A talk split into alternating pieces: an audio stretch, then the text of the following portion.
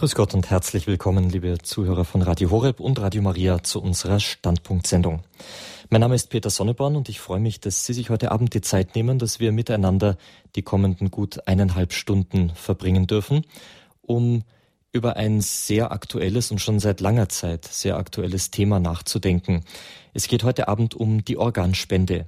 Unsere Frage, ist es eine Hilfe für den Nächsten oder ein Eingriff in das Sterben? Sie kennen sicherlich viele Elemente aus dieser jahrelangen Diskussion seit 1968 zum ersten Mal eine Organtransplantation, eine Transplantation des Herzens stattgefunden hat.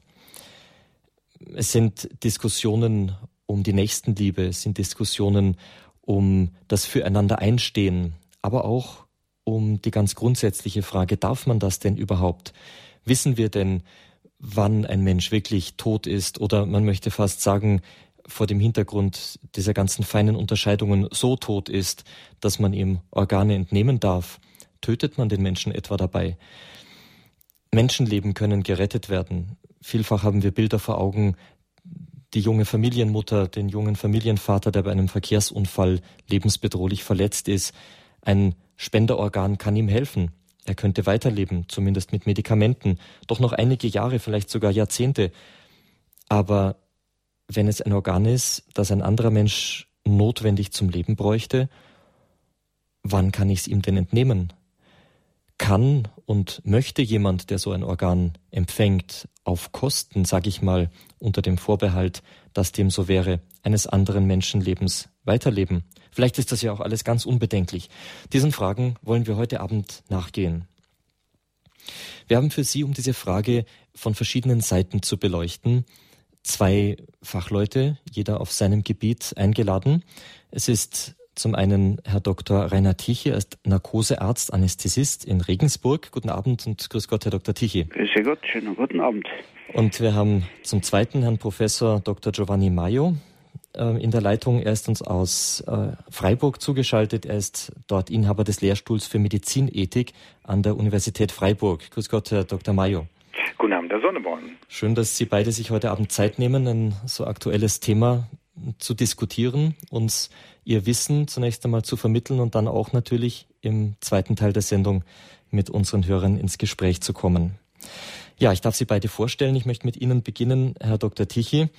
Sie sind Narkosearzt, Anästhesist, Jahrgang 1948, verheiratet, haben zwei Kinder. Ähm, ihre Tochter ist selbst auch Ärztin in ihre Fußstapfen getreten.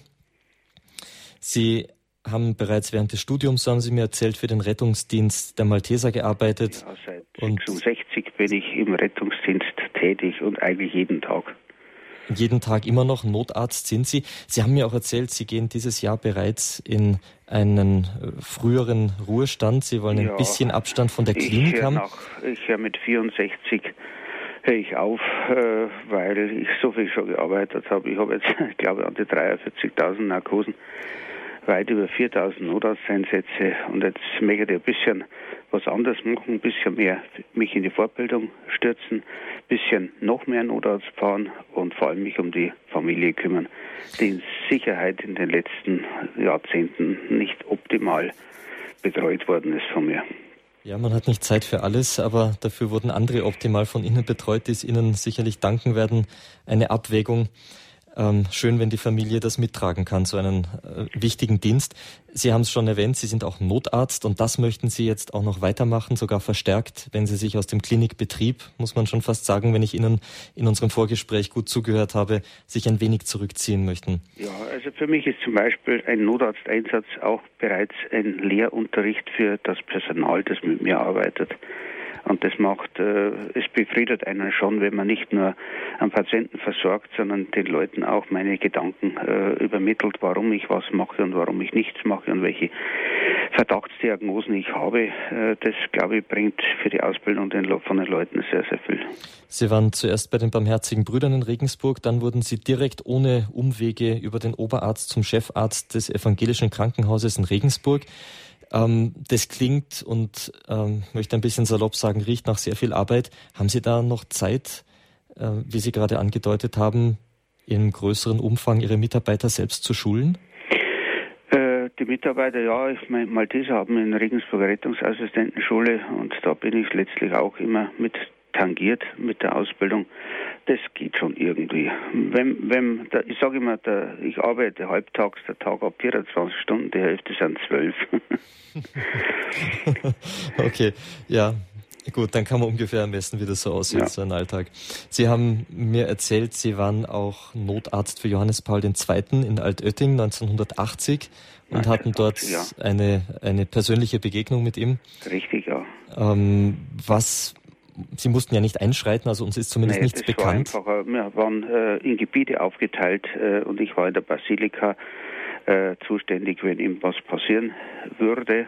Das war vom Bundeskriminalamt abgeschirmt und ich war praktisch mit meiner Passau-Malteser Mannschaft im Hintergrund und äh, ja, wir waren da und haben das aus nächster Nähe erlebt. Also es war sehr beeindruckend. Mhm.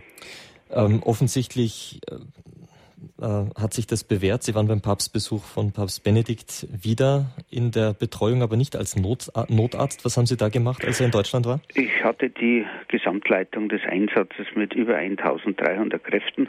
Das war so letztes Jahr.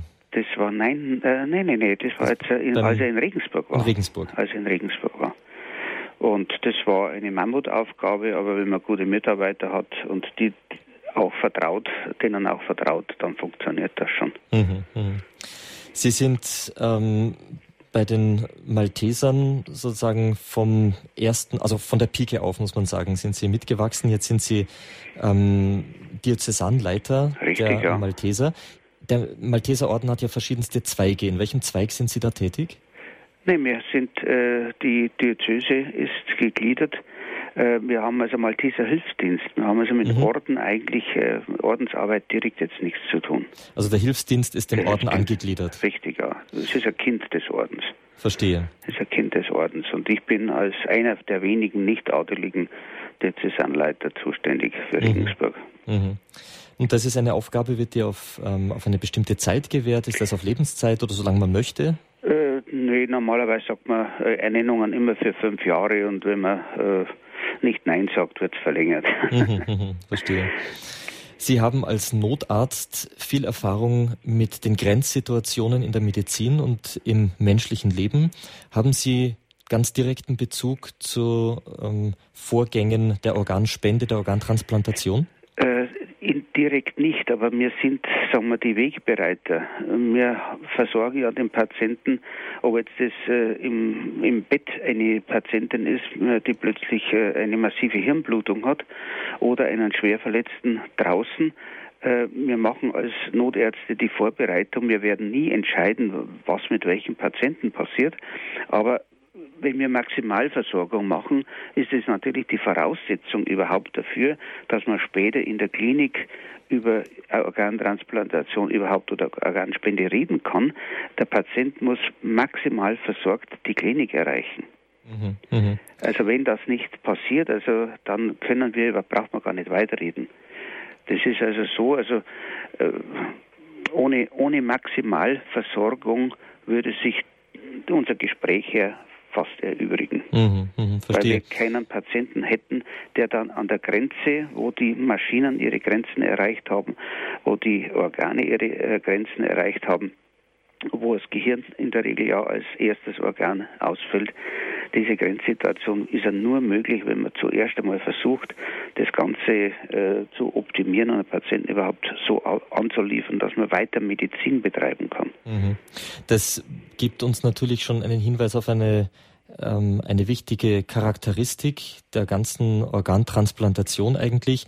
Sie ist nur möglich durch riesigen Fortschritte, muss man sagen, in der Intensivmedizin. Das heißt, dass man Menschen wirklich auch am Leben zunächst einmal erhalten kann, dass man die Organentnahme so lange hinauszögern kann, bis das Umfeld und die ganzen Bedingungen dafür ja. geschaffen wurden. Also Organentnahme ist nicht das Ziel einer Intensivmedizin oder eines Notarztes.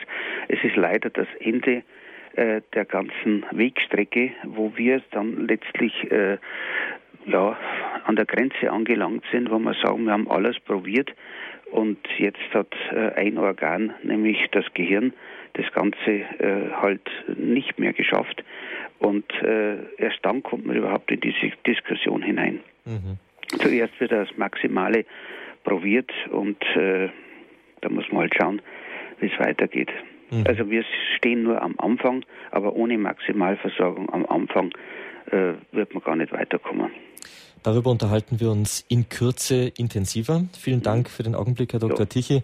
Herr Professor Mayo, Sie sind unser zweiter Referent heute, ähm, was selbstverständlich keine Wertung oder Reihenfolge bedeutet. Ganz ja, im Gegenteil. Kein Problem. Herr Professor Mayo, Sie sind heute Abend unser Spezialist als Arzt und Ethiker für Implikationen in dieser Frage um die Organspende, die nicht auf rein medizinischem Gebiet liegen, sondern es wird im Gespräch mit Ihnen darum gehen, äh, um die Frage, darf man das oder sollte man das tun, was man medizinisch heute tun kann. Zunächst mal zu Ihrer Vorstellung. Sie haben eins gemeinsam mit Herrn Dr. Nein, zwei Dinge. Sie sind auch Arzt, aber das zweite ist, dass Sie auch Malteser sind. Ähm, Sie sagten, Sie sind in den Ethikbeirat der Malteser berufen worden. Wie kann man sich das vorstellen? Was, ähm, was ist da Ihre Aufgabe? Ja, die Malteser Deutschland haben ähm, einen Ethikbeirat, der dafür zuständig ist, die grundlegenden ethischen Grundsätze für die Malteser zu erarbeiten und diese dann auch bekannt zu geben, weil gerade bei den vielen Einrichtungen der Malteser sich eben auch die Frage immer stellt, angesichts der langen Tradition dieser Einrichtungen, angesichts der Identität der Malteser, wie weit kann zum Beispiel ein Malteser Krankenhaus gehen in bestimmten Fragen, zum Beispiel der Revolutions Rechtsmedizin, der Sterbehilfe und so weiter. Dort gibt es immer wieder äh, Klärungsbedarf, dass man sich nochmal besinnt darauf, was sind wir eigentlich im Malteser, wofür stehen wir und wo müssen wir dann auch Grenzen ziehen und sagen, zum Beispiel äh, ästhetische Chirurgie rein auf Wunsch, das gibt es eben nicht bei den Malteser. Nicht? Das war zum Beispiel eine, eine Entscheidung der letzten Sitzungen, wo wir darüber sprechen, wo Grenzen zu ziehen sind. Äh, natürlich gibt es keine Schwangerschaftsabbrüche und so weiter, aber ähm, Malteser Wasser Deutschland brauchte einfach ein Gremium, das eben solche allgemeinen Richtlinien erarbeitet und ich bin sehr dankbar, dass ich äh, darin ein bisschen mitwirken kann. Mhm. Sie sind ja nicht nur bei den Maltesern im Ethikbeirat, Sie wurden von der Bundesregierung in die Zentrale Ethikkommission für Stammzellforschung berufen. Sie beraten die Bundesärztekammer und die Deutsche Bischofskonferenz. Ähm, das ist natürlich, ähm, da schöpfen Sie natürlich schon aus einem reichen Erfahrungsfundus, kann ich mir vorstellen, wenn Sie so ähm, auch ganz verschiedene Gremien, kirchlich, weltlich und so weiter beraten und dort auch die ganzen Anliegen äh, regelmäßig hören.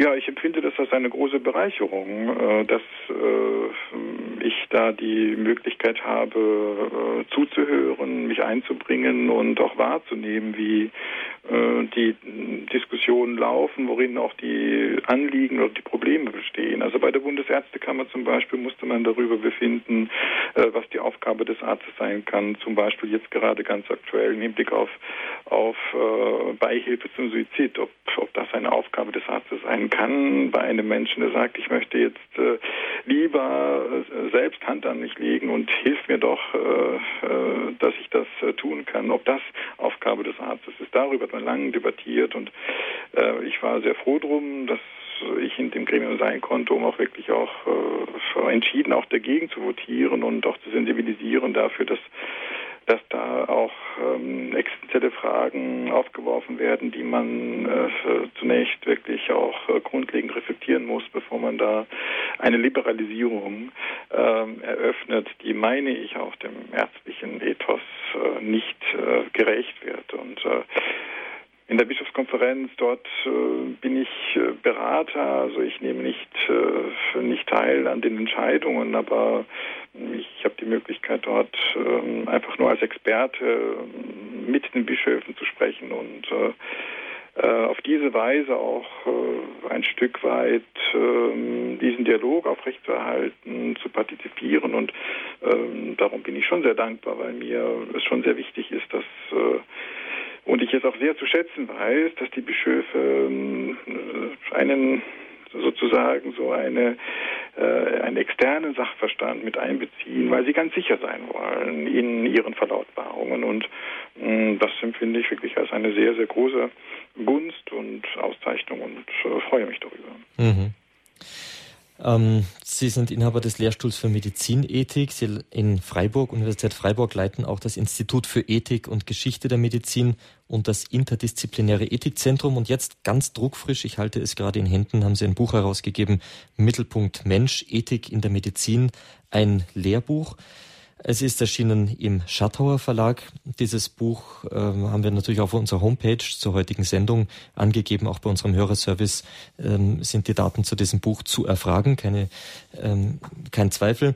Ab Montag dann wieder ähm, ein Buch, das sicherlich, auch wenn es ähm, Lehrbuch heißt, für den interessierten Nichtmediziner sehr gut äh, verständlich ist ähm, wo Sie also Prinzipien zur Ethik in der Medizin darlegen. Das wollte ich hier erwähnen, denn Sie werden ja, das ist ja Ihr Standpunkt, den Sie hier darlegen und der kann also auf diese Art und Weise nicht nur in, einer, in einem Mitschnitt dieser Sendung, sondern auch in diesem Buch dann gerne nachgelesen werden. Vielen Dank äh, an Sie, Herr Professor Mayo, für den Augenblick. Jetzt lade ich Sie beide ein und auch Sie, liebe Zuhörer, dass wir jetzt hier in der Standpunktsendung bei Radio Horeb zum Thema Organspende, Hilfe für den Nächsten oder Eingriff in das Sterben zunächst einmal ein ganz persönliches Zeugnis hören, und zwar von einem Betroffenen. Es ist Pfarrer Reinhard Wank, er ist Jahrgang 1955, er ist Mitglied der Unio Apostolatus Catholici, wurde 1985 zum Priester geweiht, und zwar in der Diözese Augsburg. Danach war er als Kaplan und Pfarrer tätig, sammelte viele Erfahrungen in der Pfarrseelsorge und begann 1998 seine Seelsorgetätigkeit im Exerzitienhaus St. Ulrich in Hochaltingen, wo auch, ähm, wo Pater Burb, Pater Hans Burb der Leiter ist, der bei Radio Horeb regelmäßig Sendungen hält. Er selbst brauchte ein neues Herz. Und das hat er nun schon seit vielen Jahren, eigentlich länger, als die Medizin das normalerweise für möglich hält. Ähm, er stand vor diesen vielen Jahren vor der Entscheidung, soll er das tun oder nicht und steht jetzt wieder vor dieser Entscheidung, denn irgendwann wird es soweit sein und dieses Herz nicht mehr schlagen. Es wird wieder ausgetauscht werden müssen. Hören wir selbst, was er sagt und lassen wir uns anrühren von seinen Worten. Was haben Sie empfunden, als die Ärzte Ihnen sagten, dass Sie nur Überlebenschancen haben, wenn Sie ein Spenderherz bekommen, Pfarrer Wank? Ich habe voll abgelehnt. Ich habe zum Arzt gesagt, Herr Doktor, Sie können mich nicht wie ein Auto in die Werkstatt schieben, einen Ersatzmotor reinbauen und wieder rausschieben. Also ich habe das voll abgelehnt. Dann ging natürlich ein Prozess an. Ich wollte dann noch mit jemandem mal sprechen, der das schon hinter sich hat, ob die nur normal sind und so weiter. Es war einfach so ein Prozess. Und wenn Sie heute zurückblicken, würden Sie sagen, es war eine schwere Entscheidung, sich auf die Liste der Organsuchenden setzen zu lassen? Ja, weil ich es erst abgelehnt habe und die Ärzte dann auch nichts machen können mit Voruntersuchungen und so weiter. Aber dann kam eben das Wasser so langsam hoch und dann ging es auf Deutsch gesagt dem Ende entgegen. Und dann habe ich auch zum Herrn gesagt, ich kann es nicht Däumchen drehen, in den Märtyrerthron steigen und warten, bis rum ist, sondern es ist ja momentan dann nur noch mein Ja erforderlich. Warum haben Sie denn zunächst abgelehnt? Schwer zu sagen. Es war so ein inneres Gefühl. Ich musste mich erst mal informieren. Ich habe dann, damals war es von diese gemeinsamen Texte von der Bischofskonferenz und EKD über Organtransplantation, ob das überhaupt gut ist und so. Ich sah an verschiedene Fragen und es ist wirklich schwer zu beschreiben. Irgendwann kam, habe ich mich zum Ja durchgerungen. Aber es war eigentlich dann nur deshalb, weil die Fakten klar wurden, dass, ja, wenn ich so weitermache, es über kurz oder lang vorbei ist. Das heißt also, Sie hatten einen starken Lebenswillen noch. Ja, den hatte ich und habe den Herrn, also ich habe einfach das auch so mit dem Herrn natürlich immer wieder beredet. Herr, was soll das jetzt? Und mehr wie Ja sagen kann ich ja dann nicht. Und ja, mich einfach informiert, ja, mit den verschiedenen gesprochen und dann so zu dieser Entscheidung zu kommen, gut, ich bin bereit, den Schritt zu tun. Und dann begannen erst die Untersuchungen, also alle Bereiche. Dann war das bei mir so, dass auch der, die Leber da untersucht wurde und dann kam von der ärztlichen Seite das Nein. Sie werden ja mit der Leber auch die OP nicht überleben. Ja, dann habe ich gesagt, gut, ich habe es meinen Teil getan und habe einfach so gewartet in dem Sinn. Ja. Und wie war das dann, als dann das Okay kam? Die Leber ist in Ordnung, man kann Ihnen die OP zumuten? Ja, das ging sehr schnell. Ich war da auf Intensivschock gelegen und die, das vergisst man natürlich nicht, das war abends um halb acht, kommt dann der Arzt rein und sagt eben, die haben jetzt angerufen, es ist ein Spenderorgan da, wir fahren Sie jetzt in die Klinik rüber, abends um halb acht. Ja, und dann, jetzt lebe ich noch. Ja, lassen Sie uns teilhaben, was das auch für ein Gefühl war, als es hieß, jetzt, es ging, geht los, es gibt ein Spenderherz, als Sie da in den OP gefahren worden sind oder vorbereitet wurden. Nein. Für mich war noch ein Ereignis auf dem Weg zu der Klinik, war noch ein Unfall. Also das, wo der Sang kam, war ein Unfall vorbei und die haben, ja, es war ja abends.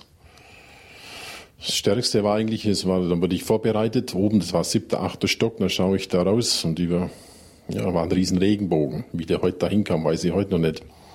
Und das war eigentlich das Zeichen des Bundes und ich habe einen tiefen Frieden gehabt. Dann gibt es ja die nächsten Momente, mit denen man erstmal klar werden muss, nämlich wenn man ein neues Herz, ein fremdes Herz in seiner Brust schlagen lässt. Was war das für ein Gefühl jetzt, so nach dem Motto, jetzt lebe ich mit dem Herz eines anderen Menschen, der vielleicht gerade sein, nicht vielleicht, der ganz bestimmt gerade sein Leben gelassen hat? Also das war für mich eigentlich nie ein Problem. Da werden ja viele Dinge da erzählt mit Alkoholikerherz und das wird man dann auch und so weiter. Also das ist, das war für mich nie ein Problem. Eigentlich, äh, mehr kann ich da eigentlich auch so nicht dazu sagen. Ich habe das einfach, was heißt einfach, ja. Es war, ich verehr sehr den Pater Robert Meyer, ja. Und ein Jesuit, der hat immer um den Willen Gottes gerungen. Ich ringe auch da, auch bei diesen Dingen immer um den Willen Gottes. Was soll das, Herr? Wie soll das gehen? Und er hat so dieses Lieblingsgebet. Herr, wie du willst, soll es geschehen und wie du willst, so will ich gehen. Hilf deinen Willen recht verstehen. Herr, was du willst, das nehme ich hin und was du willst, ist mir Gewinn genug, dass ich dein eigen bin. Herr, weil du es willst, darum ist es gut und weil du es willst, darum habe ich Mut, mein Herz in deinen Händen ruht. Herr, wann du willst, dann ist es Zeit und wann du willst, bin ich bereit, heute und in alle Ewigkeit. Und in diesen ganzen Phasen hat es immer wieder einen Frieden gegeben. Es war ja dann die Frage, ja, wie lange hebt es, wie geht es? Der Mitpatient, der hat dann eine volle Abstoßung bekommen, hat ein Kunstherz bekommen, hat es psychisch fast nicht verkraftet, dann wieder eine Transplantation und es ist natürlich, es geht immer um Leben und Tod. Wie denken Sie heute über Organspende? Würden Sie sich noch einmal ein Herz transplantieren lassen? Was denken Sie über die ganzen Diskussionen? Es ist ein Riesengebiet, es ist eine Grenzsituation von allen Bereichen. Ich hatte eine Zeit gehabt, wo ich gesagt habe, das lasse ich nie wieder machen. Dann wieder eine Zeit, wenn es in eine Abstoßung geht und wenn die Ärzte sagen, ja, es, man könnte noch mal eine zweite Retransplantation machen? Ja, ich würde zustimmen. Also es ist ein innerer Prozess, auch über all die Jahre des Staunens, des Ringens, des es ist ein Auf und Ab, aber irgendwo auch immer wieder neuen, ja, ein Staunen eigentlich, das überwiegt. Und das ist halt diese ganze Grenzsituation, auch die Hirntodproblematik, ja, wann ist der Mensch tot? Es sind sicher Bereiche, die ja, von ärztlicher Seite eigentlich klar sind, aber es ist ein hoch emotionales Thema natürlich. Man setzt sich nie gern mit dem Tod auseinander. Das ging mir ja genauso. Darum war das für mich nie eine Option. Jetzt, äh, das ist ja eigentlich die letzte medizinische Möglichkeit. Ja, der Heilung ist es sowieso nicht. Ja, es ist einfach ein, gut, man könnte sagen, eine lebenslange Chemo, die man dann über sich ergehen lassen muss. Irgendwann wird Niere Versagen, Leber und so. Es ist ein Sammelsurium von vielen Bereichen. Ja, man muss sich diesen Dingen stellen und man kann jetzt auch niemanden zwingen. Ja, durch welche Methoden auch immer bezüglich Organspende da jemanden hinzuführen. Es ist sicher eine Riesennot, aber wer bestimmt hatten Sie schon mal das Empfinden, dass es eine falsche Entscheidung war, ein Spenderherz anzunehmen, Pfarrer Wank? Keine falsche Entscheidung, aber es ist immer ein neues Ringen. Es ist immer ein neues Ringen. Im Laufe der Jahre sind so verschiedene Phasen. Zuerst kann man es gar nicht glauben, es ist ein neues Leben geschenkt. Und dann die Bewusstwerdung, dass es eigentlich begrenzt ist, dass es eine, die Ärzte sagen einem ja vorher alles, ja, was so grob, das ist also so viel. Aber dann in, im Leben wird es ja dann immer konkreter, die dauernden Kontrollen, ja, die dauernde Angst vor Infektionen und, und, und. Ja. Und dann die Medikamenten, Dauereinnahme. Das sind schon Dinge, die sehr belastend sind und die nochmal einen Prozess anstoßen, den, den können sie nicht vorausdenken in dem Sinn, ja, sondern es ist ein immer tieferes Bewusstwerden, auch der Dankbarkeit, jeden Tag ein Geschenk zu haben. Also die Urerfahrung ist sicher das für mich gewesen. Ich konnte also keine Treppe mehr hochgehen, ich konnte, ja, ich war also kurz vorm Hinübergehen. Also das Wasser kam eben hoch, ja, und diese Erfahrung, dass es jetzt nur noch vielleicht Stunden geht, ja, dieses Abschließen mit allem, und dann in diesen Prozessen, in der Intensiv aufzuwachen, es schnauft da frei. Das, das, ist, das kann man nicht beschreiben. Ja. Es ist wirklich ein neues Leben. Und dann so nach und nach, wenn die körperlichen Funktionen, Kräfte so nachkommen, es ist was ganz Neues. Ja. Also neu, jeder Tag neu. Und da wird es fast schon dann auch trotz dieser ganzen Behinderungen, in Anführungszeichen, geht aber ein weiterer Prozess ja, weil es dauernd dann dieses Ereignis oder jenes Ereignis, da war mal eine kurze Abstoßung, ja, dann wie, wie, wie, wie soll das? Es ist eine dauernde Hingabe. Ich kann es auch nur von meinem Glauben her immer wieder neu ja, durchringen in Höhen und Tiefen. Ja, jeden Tag neu im Grunde genommen. Ja. Liebe Zuhörer, Sie hörten das Zeugnis von Pfarrer Reinhard Wank, der selbst von einer Herztransplantation betroffen ist und für den eine Folgetransplantation durchaus schon deutlich im zeitlichen Rahmen angesagt wäre. Ja, dieses Zeugnis wollte ich ganz bewusst an den Anfang der ähm, Detailfragen stellen, bevor wir uns jetzt damit befassen, wie das so läuft mit einer Transplantation, was sie ist und natürlich dann mit den ethischen Fragen, ähm, ob das denn nun wirklich gut ist. Ich denke, wir haben, wir haben ganz deutlich herausgespürt von einem Menschen, der prinzipiell positiv zu dem steht, zu diesem Schritt, den er getan hat, sich ein Herz, ähm, ein neues Herz einpflanzen zu lassen, die Situation des, ähm, des dauernden darüber Nachdenkens, des immer damit beschäftigt Seins. Und ich glaube, diese, dieses Zeugnis zeigt eben sehr schön die Problematik, die sich auch in den andauernden Diskussionen um das Für und Wider dieser medizinischen Möglichkeiten abspielt. Ich darf Sie, ähm, Herr Dr. Tichy, jetzt zu Beginn unserer, ähm, unseres, äh, sagen wir mal, medizinischen Gesprächs zunächst mal fragen, was passiert genau bei einer Organ Organtransplantation? Was bezeichnet man als solche? Ja, also Organtransplantation gibt es eigentlich unspektakulär schon immer. Blut zu transfundieren Blut ist ein Organ, das ist äh, eigentlich heutzutage äh, jedem bekannt äh, und wir könnten die ganze Intensivmedizin, die ganzen großen Knochenoperationen heutzutage ohne Bluttransfusion nicht machen.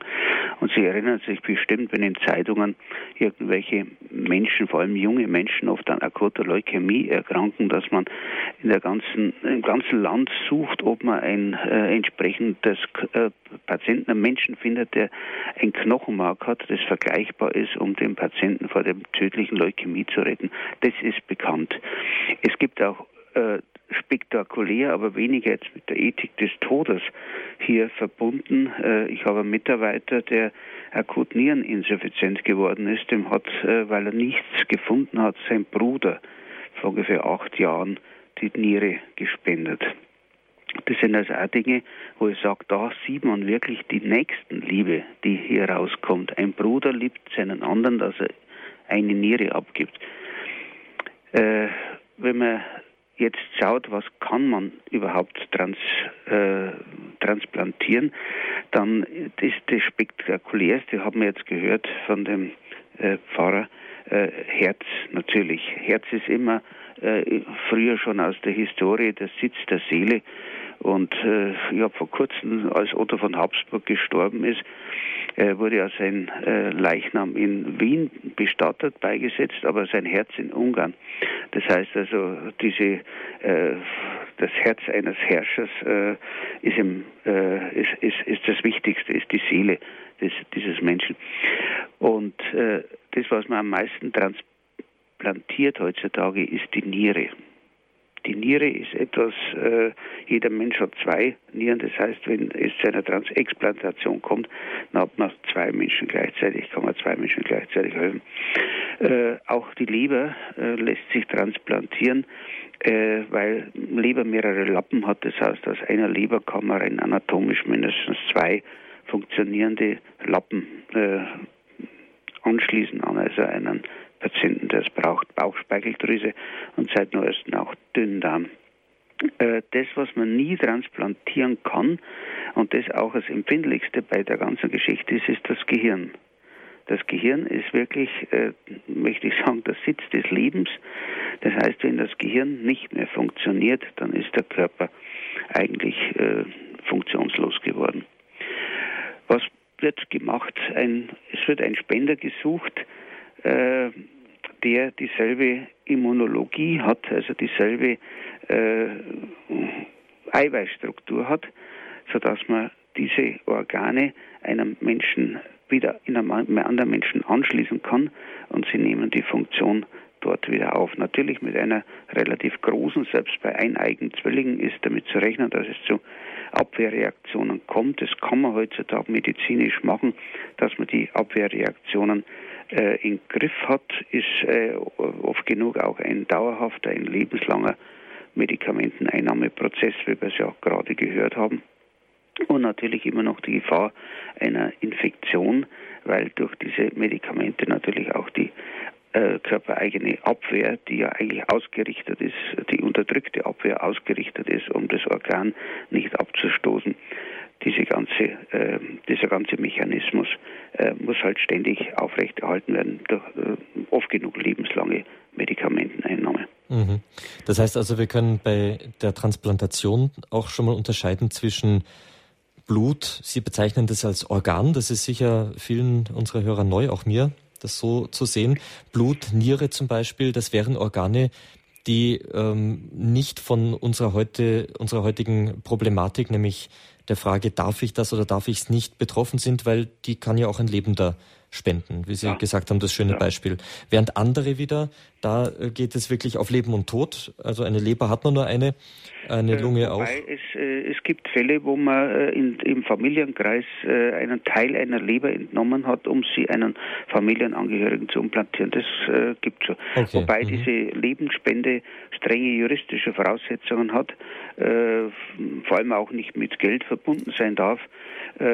Sondern es muss eine, sagen wir, eine innige Beziehung zwischen den zwei Menschen sein, dass das überhaupt erlaubt wird. Mhm.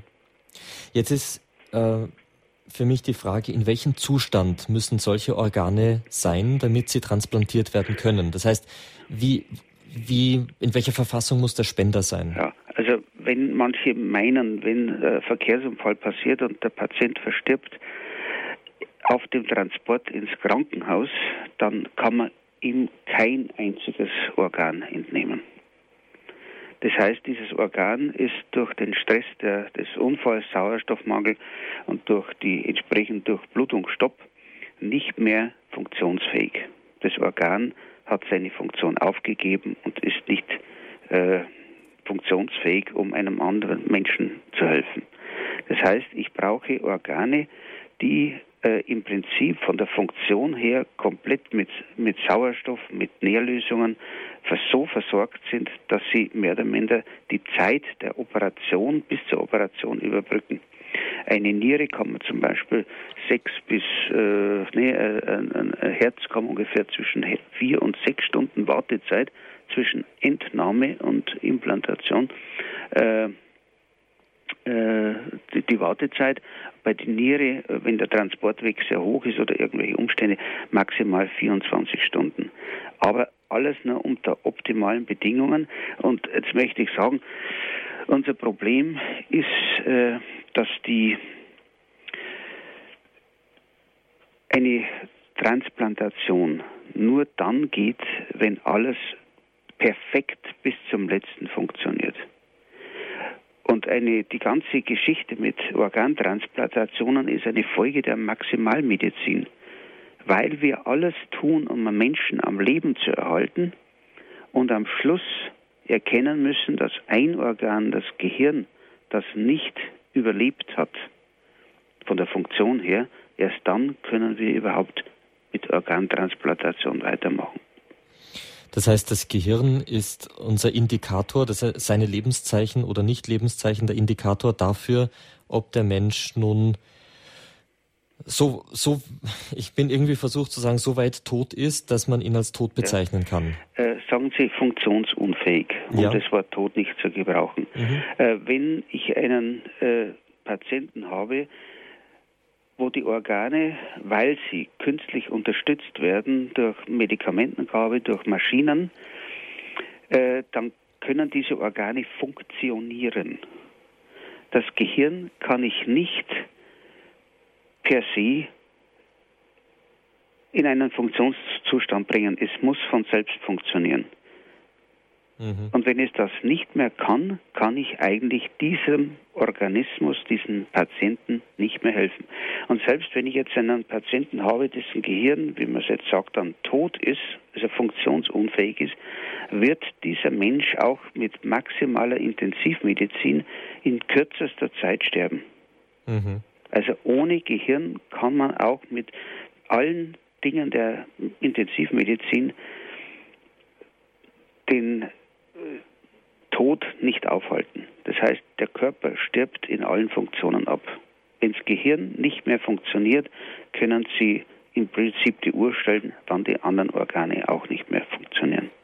Das heißt, das Gehirn hat in gewisser Weise eine integrierende Funktion für den gesamten Organismus. Ja, richtig. Ähm, das ist ja auch immer wieder eine Frage, die auftaucht, wenn wir hier vom äh, von der Definition des Todes des Menschen über das äh, Gehirn sprechen, ist es jetzt nun wirklich das Gehirn? Denn die anderen Organe wie Herz, Niere, Leber und so sind ja auch lebenswichtig. Ohne die geht es letztlich ja auch nicht. Äh, man kann viele Sachen ersetzen, zumindest vorübergehend. Das Gehirn können Sie eigentlich auch nicht Minuten ersetzen. Mhm.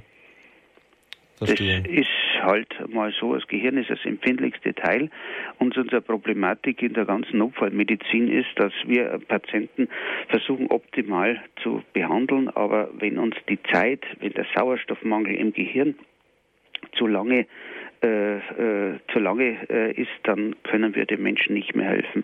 Das ist ja das, wo ich dann sage, da sind wir an die Grenzen der, da kommen wir jetzt an die Grenzen hin.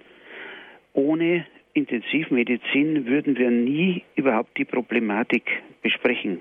Also wenn wir nie versuchen würden, das Leben zu erhalten, hätten wir nie das Problem, irgendwann damit aufzuhören. Mhm, mhm. Ähm, wie sieht denn nun mal für den Laien gesprochen der Hirntod aus? Was ist dann nicht mehr? Also, wenn ich ein, ein, ein, wenn ein Gehirn nicht mehr funktioniert, und ich würde den Patienten nicht mit Maschinen und Medikamenten am Leben erhalten, wäre er innerhalb von drei bis fünf Minuten ja so tot wie ein normaler Mensch, wenn er zu Hause stirbt. Mhm. Er atmet nicht mehr, er verliert das Bewusstsein, also er hat durch die Hirnschädigung sowieso das Bewusstsein verloren, er atmet nicht mehr, äh, es gibt keine Reaktionen auf Schmerzreize, er kann nicht mehr selber husten, äh, alle Reflexe sind eingestellt und das hat innerhalb von wenigen Minuten äh, die Folge, dass der übrige Körper, das Herz bleibt innerhalb von Minuten stehen. Mhm, mhm. Ähm, eine letzte Frage noch, bevor wir dann uns ein paar ethische Aspekte zu Gemüte führen. Der Hirntod ist ja nicht der, der Tod, der dem Menschen von alters her bekannt war, denn dazu braucht man, wie Sie sagen, die Intensivmedizin, ja. die Maximalmedizin. Früher ging es ja eigentlich ums Herz, oder? Früher war das Herz da. Das ist richtig, weil wenn das Herz nicht mehr funktioniert, dann erlischt 0, nix das Gehirn durch Sauerstoffmangel. Dann anschließend durch diesen Sauerstoffmangel im Gehirn wird sehr schnell auch der Atemstillstand ausgelöst. Und ein Herzstillstand, das wissen wir ja aus der Wiederbelebungsproblematik, äh, führt in kürzester Zeit zum definitiven, nicht nur klinischen Tod des Patienten, sondern definitiv auch in kürzester Zeit, und zwar nach zehn Minuten bereits zum biologischen Tod des Menschen. Mhm. Ganz herzlichen Dank für den Augenblick, für diese mhm. medizinischen äh, Informationen, Herr Professor Mayo. Sie sind äh, zusammen mit Herrn Dr. Tichy heute Abend Referent hier bei Radio Horeb und Radio Maria in der Standpunktsendung Organspende, Hilfe für den Nächsten oder Eingriff in das Sterben. Wir haben jetzt von Herrn Dr. Tichy schon gehört, der Aspekt der Nächstenliebe, des äh, Helfenwollens, der ist ganz klar zu spüren, wenn man von ähm, Organspende spricht. Besonders deutlich sieht man es natürlich, wenn ein lebender Mensch auf eins seiner funktionierenden Organe, etwa der Niere, verzichtet, um jemandem anderen zu helfen.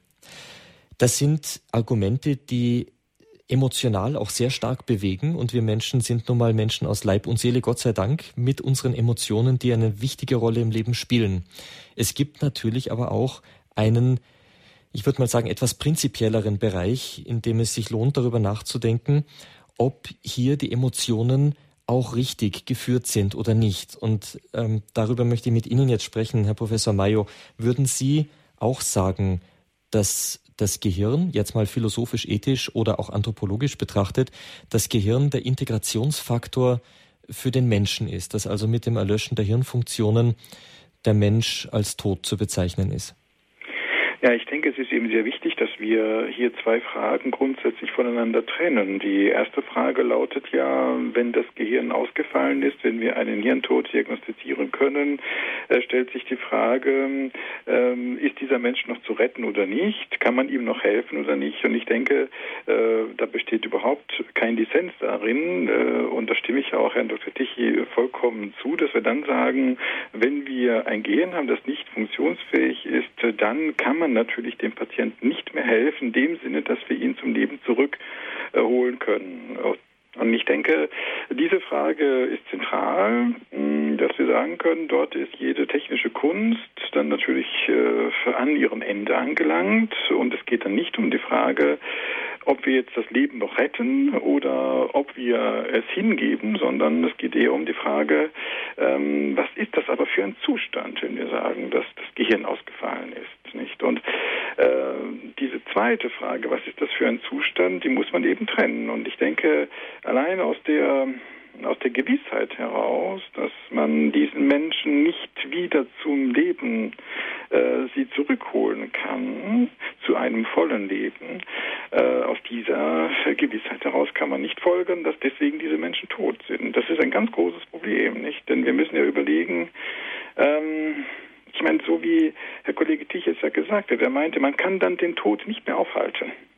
Und in mhm. kürzester Zeit wird er sterben. Allein diese Sprachregelung zeigt doch, in kürzester Zeit wird er sterben. Ja? Mhm. Man kann den Tod nicht mehr aufhalten. Das heißt also, der Tod, das, was wir sonst darunter verstehen, er kommt danach.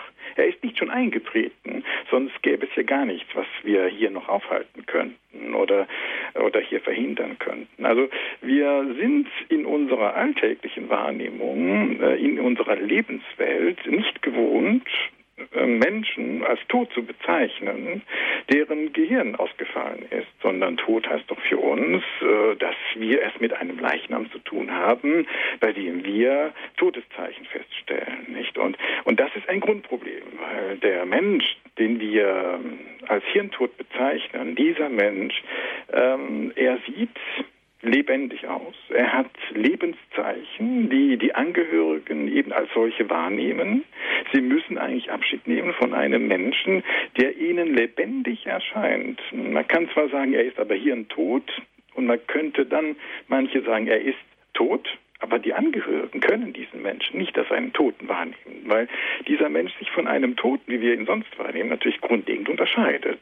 Nicht nur, dass eben äh, seine Haut warm ist und äh, dass das Herz schlägt und dass er schwitzt und dass äh, die, die, die Herzschläge mal schneller, mal langsamer sind, äh, dass sogar die Wunden heilen bei diesen Menschen und so weiter, äh, sondern im Grunde gibt es da einfach einen großen Unterschied, auch auf dem Operationstisch. Nicht der Mensch wird ja dann in den Operationssaal gefahren, die Organe werden entnommen, er wird hingefahren quasi als äh, lebendig aussehender Mensch Mensch, der sich von äußerlichen Erscheinungsbild ja kaum unterscheidet von einem anderen, der künstlich beatmet und vielleicht übermorgen wieder, wieder entlassen wird.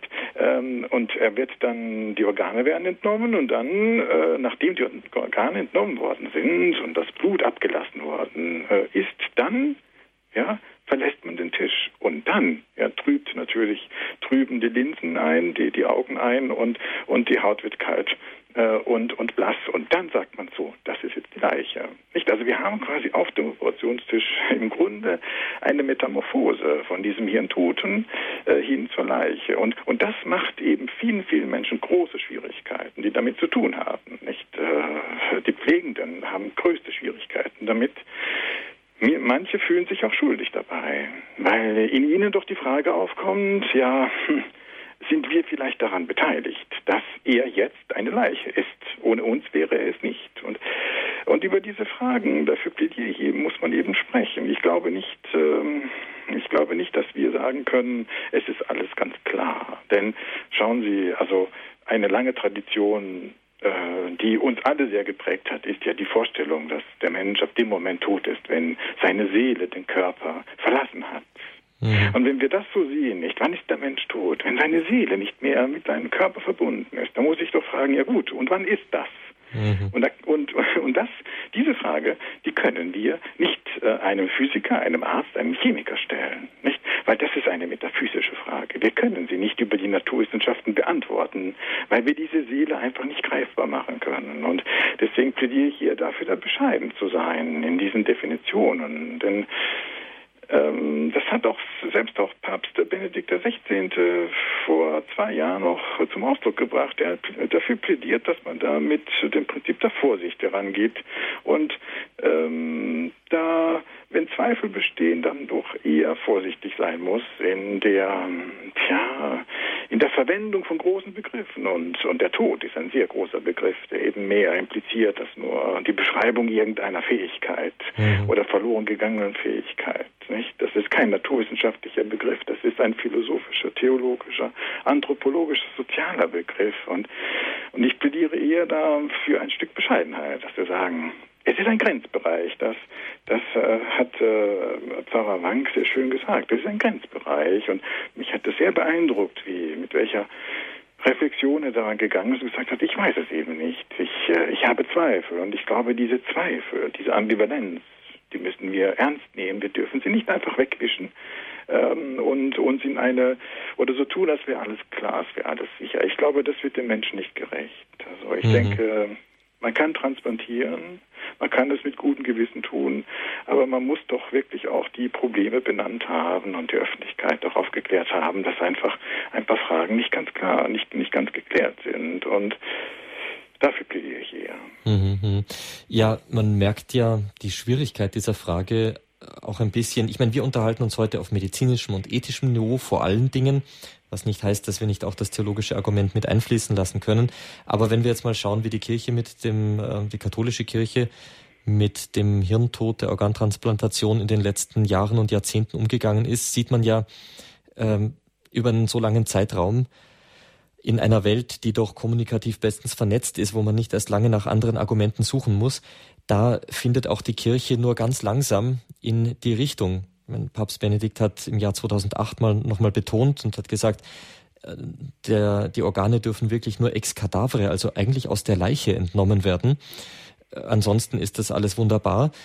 Da gibt es so Anhaltspunkte, an denen man sich ähm, orientiert und orientieren muss. Aber es gibt kein endgültiges Urteil, dass die Kirche sagen würde, ja, das ist jetzt wunderbar und das ist immer gut oder das ist immer schlecht, sondern man überlegt, denkt nach, ähm, forscht, überlegt, vielleicht rätselt man auch. Ähm, also es ist, es ist wirklich eine, eine sehr, sehr diffizile Angelegenheit. Ähm, es ist ein Zwischenstadium. Ich denke, das muss man einfach zugeben. Ja. Der Hirntod ist ein Zwischenstadium zwischen einem, einem Sterbenden und äh, einer Leiche. Wir können den Hirntod nicht als Leiche bezeichnen. Manche wollen ihn als Sterbenden bezeichnen. Mhm. Äh, es ist in jedem Fall ein Stadium, das dazwischen liegt. Und wir müssen natürlich äh, unbedingt ernst nehmen, dass äh, alle Menschen, die, die mit dem Spender zu tun haben, ähm, im Grunde diese Kluft erleben. Diese Kluft zwischen der Definition Tod und der Wahrnehmung lebendig. Mhm. Diese Kluft müssen wir einfach uns zugestehen, äh, dass es hier eine Dissonanz gibt. Wir können sie nicht einfach so wegwischen, mhm. diese Dissonanz. Und das, das macht Schwierigkeiten und ja. schafft natürlich auch ein Stück weit Verunsicherung, wenn wir über diese schwierigen Fragen gar nicht sprechen wollen. Und das werfe ich äh, im Grunde ähm, vielen Menschen vor, die, das hat Herr Dr. Dich jetzt überhaupt nicht gemacht und das hat mir auch sehr gut gefallen, aber es gibt wirklich ganz andere Protagonisten der Organspende, die so tun, als wäre das eine reine Siegesgeschichte und, und überhaupt nicht mit Problemen und wer darin noch ein Problem sieht, der bildet sie sich nur ein. Das finde ich nicht richtig, weil, weil mit, äh, wie Pfarrer Wank gesagt hat, äh, mit der Explantation einfach Probleme verbunden sind für Angehörige, Pflegende, aber auch für das eigene Selbstverständnis, dass man eben nicht weiß, ja, hm, war er jetzt wirklich tot oder nicht. Mhm. Darf ich mal auch noch dazwischen reden? Ja, bitteschön. Gerne. Ja, ich glaube, die Problematik liegt daran, dass halt von der Definition von früher her oder auch in angloamerikanischen Ländern der Tod mit dem Herzstillstand in Verbindung gebracht wird, per mhm. Definition. Und es ist natürlich so, wenn es eine technische Möglichkeit gäbe, dass ungefähr auch kurz nach dem mhm. letzten mhm. Herzschlag das Ganze, mhm. dann wäre die Problematik oder die Diskussion ganz mhm. eine andere. Mhm. Das Problem ist halt, dass das Ganze nur machbar ist äh, bei schlagendem Herzen. Ja, ja. Das ist die Problematik. Äh, genau. Ich würde, genau. ich glaube, es wäre, wäre für alle äh, einfacher, wenn man sagt, mhm. okay, man hat mhm. nach dem Herzstillstand zehn Minuten Zeit, das genau. zu machen. Genau. Dann genau. würde die Psyche hier von allen Beteiligten ein bisschen ja. leichter äh, damit ja. auskommen. Das gefällt mir auch sehr, äh, wie Sie das sagen, Dr. Tichy. Wir müssen halt aber dabei halt neben bedenken, ähm, dass wir ähm, keine nicht so tun dürfen, als würden wir eine Todesdefinition wählen, weil wir eben expandieren wollen. Verstehen Sie? Dieser Eindruck darf nicht entstehen. Es darf eben kein Zweifel bestehen, nicht? Und, und deswegen müssen wir ähm, diesen Grenzbereich äh, ernst nehmen und äh, wir können ihn nicht einfach bagatellisieren, diese Probleme, die Sie, die Sie selbst ja auch benannt haben. Und im Grunde ist es ja so, wenn ein Mensch stirbt, normalerweise ja so, dass viele Prozesse zusammenkommen und zusammenfallen. Nicht äh, zunächst äh, hört das Herz auf, dann ist äh, das Gehirn zerstört und dann gibt es eine Desintegration des gesamten Organismus. Und und jetzt hat man aber diese diese Prozesse, sonst gemeinsam laufen, die hat man jetzt auseinanderdividiert, indem man einfach quasi äh, da einfriert. Und auf diese Weise äh, wissen wir nicht mehr so ganz genau. Ja, also wie ist das jetzt eigentlich, wenn das Gehirn nicht mehr da ist? Ist, ist dann wirklich der ganze Mensch tot oder nicht? Und wenn wir sagen, na ja, aber ohne Gehirn, da kann doch gar nichts mehr sein, dann muss man schon auch überlegen, also gar nichts stimmt ja dann auch wieder nicht. Also wenn Wunden heilen und wenn sogar schwangere Frauen über Monate sogar das Kind weiter austragen können, die, die Kinder, die ihren toten Kinder wachsen sogar, sie haben eine Geschlechtsreife und so weiter. Ich will ja nicht sagen, ähm, dadurch können wir sagen, dass das sind, das sind jetzt, äh, das ist jetzt wirklich ein ganz lebendiger Mensch, aber wir haben doch hier Lebenszeichen und zwar eindeutige und deswegen bleibt doch auch ohne Gehirn können wir nicht sagen, es ist nur eine Hülle von äh, durchbluteten Organen. Es ist eben mehr als das. Wir haben Zeichen von Leben. Und und wenn wir über diese Frage sprechen, müssen wir doch einfach sagen, es bleiben Unsicherheiten. Und dann müssen wir auch sagen, naja, angesichts dessen bedeutet das jede Spende und das muss in der Öffentlichkeit gesagt werden, bedeutet doch ein Stück weit ein Opfer für den Spender. Wir können nicht sagen, naja, es ist doch selbstverständlich, dass man für das Spenden sein muss. Wir können nicht sagen, das ist im Grunde sogar eine Bürgerpflicht, weil wenn man dagegen ist, wäre man ja geradezu irrational. Und die Debatten sind momentan wirklich in diese Richtung gedriftet ähm, und dagegen wehre ich mich, weil es ist ein Geschenk. Und dieses Geschenk bedeutet, er opfert etwas, der Spender. Und mir hatte sehr gut gefallen, wie Pfarrer Wank gesagt hat, ja, er empfindet das jeden Tag als ein Geschenk. Und ich glaube, dahin müssen wir doch zurückkommen, dass wir sagen, ja, wenn jemand spendet, ist das wirklich ein Geschenk und da kann man dankbar sein. Und, und jeder Mensch sollte glücklich sein, dass ihm ein solches Geschenk bereitet worden ist. Und das fände ich schön, wenn man so denken könnte.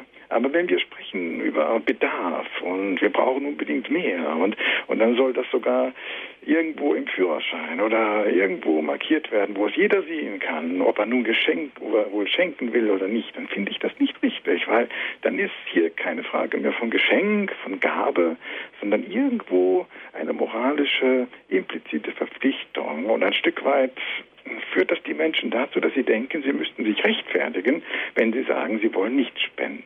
Und mhm. ich denke, das muss etwas Natürliches bleiben, das Selbstverständlichste der Welt, dass man sagt, ich möchte aber nicht spenden, ohne irgendeine Begründung dafür liefern zu müssen und ohne, dass das irgendwo markiert wird. Wenn wir sagen, es ist ein Geschenk, dann darf es keinen Bedarf an Geschenken geben, sondern dann ist es wirklich etwas, wofür man nur dankbar sein kann, aber keine Erwartungen letztlich formulieren darf und nichts zu tun, als hätte man sogar ein Anrecht darauf, doch jetzt äh, unbedingt ein Organ zu kriegen. Also diese Tendenz der Debatte, die finde ich sehr bedenklich und da sollte man grundlegend neu denken, glaube ich. Ja, Herr Professor Mayer, danke. Das ist ein wichtiger Gedanke. Darüber möchte ich mit Herrn Dr. Tichy auch gleich noch sprechen und zwar nach einer Musikpause, denn leider müssen wir an dieser Stelle die Sendung für die Münchner Zuhörer auf der UKW-Frequenz 92.4 beenden.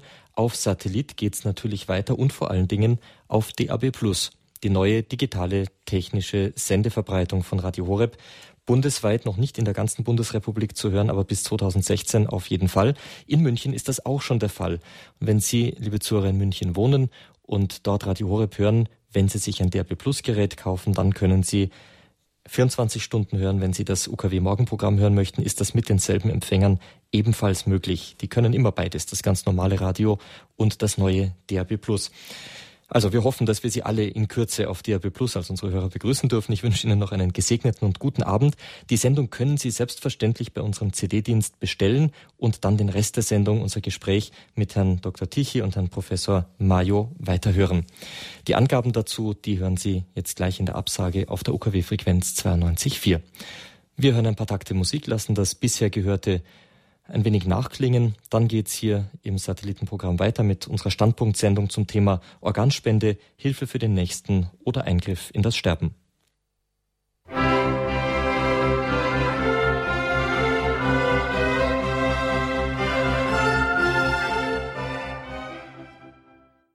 Hier ist Radio Horeb und Radio Maria mit der Standpunktsendung. Liebe Zuhörer, wenn Sie vielleicht erst später eingeschaltet haben, noch ein herzliches Willkommen. Mein Name ist Peter Sonneborn.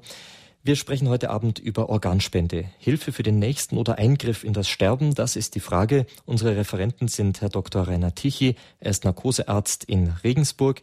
Er ist ähm, auch bei den, äh, ähm, bei den Maltesern tätig im Rettungsdienst. Er ist auch Diözesanleiter der Malteser. Und wir haben in einer weiteren Leitung Herrn Professor Dr. Giovanni Maio. Er ist ebenfalls Malteser, ist im Ethikrat der Malteser Inhaber des Lehrstuhls für Medizinethik an der Universität Freiburg. Wir sprechen also vom rein medizinischen und auch vom ethischen Gesichtspunkt her über die Frage Organspende, Hilfe für den Nächsten oder Eingriff in das Sterben. Ja, ähm, Herr Dr. Tichy, an Sie nochmal die Frage. Vor der Musikpause hat Herr Professor Mayo darüber gesprochen, dass man nicht, auch nicht indirekt, nicht durch ähm, eine gewisse Gruppendynamik gesellschaftlicher Art dazu gezwungen werden darf, Organ, Organe spenden zu müssen, weil man sonst irgendwie äh, am Rande steht und nicht wirklich dazugehört und so weiter und so fort. Das ist sicher richtig. Ähm, Sie hatten allerdings äh, einen interessanten Einwand mir gegenüber mal geäußert. Man muss natürlich aufpassen, wenn man selber nicht bereit ist, dann sollte man eben auch nicht erwarten, dass man dann ein, ein Spenderorgan gegebenenfalls selber in Anspruch nehmen dürfte. Äh, können Sie uns diese Position ein bisschen darlegen? Ja, ich gehe halt immer davon aus, dass man, wenn man etwas äh, gibt, äh, äh, und geben und nehmen sollte also äh, durchaus eine christliche Tugend sein. Und wenn man von der einen Seite sagt, ich will niemals ein Organ äh, gespendet haben, aber wenn es mir selber passiert oder vielleicht meiner Frau oder mein Enkelkind, dann möchte ich natürlich schon, dass ein Organ von einem Spender zur Verfügung steht, dann ist das irgendwie äh, nicht so ganz logisch in sich. Also man sollte sich äh, schon einen, einen festen Standpunkt wählen, dass ich sage, will ich, bin ich für die Organspende oder bin ich gegen die Organspende, aber nicht, wenn ich es brauche, dann möchte ich natürlich eines haben. Also da sollte man schon einen festen Standpunkt äh, beziehen. Das heißt, äh, wir sind hier mit der Organspende natürlich auf einem anderen Niveau angelangt als etwa bei der Blutspende, wo ich vielleicht sagen kann, okay, ich habe mich mein Leben lang nicht getraut, äh, Blut zu spenden, aber mei, wenn es hart auf hart kommt, dann nehme ich natürlich schon eine Blutkonserve. So einfach ist das hier nicht mehr. Richtig. Richtig. Ich habe äh, einen Patienten mal gehabt, der hätte sich nie zur Organspende ändern können, äh, äußern können. Der wurde zwischen zwei Eisenbahnpuffern zerquetscht und das war eine dramatische Rettungsaktion und äh, es ist eigentlich zeitlich alles gut gelaufen und äh, die Klinik in Regensburg hat, glaube ich, zwölf oder 18 Stunden mit offenem Bauch gewartet, dass sie in Europa irgendeine Leber bekommen.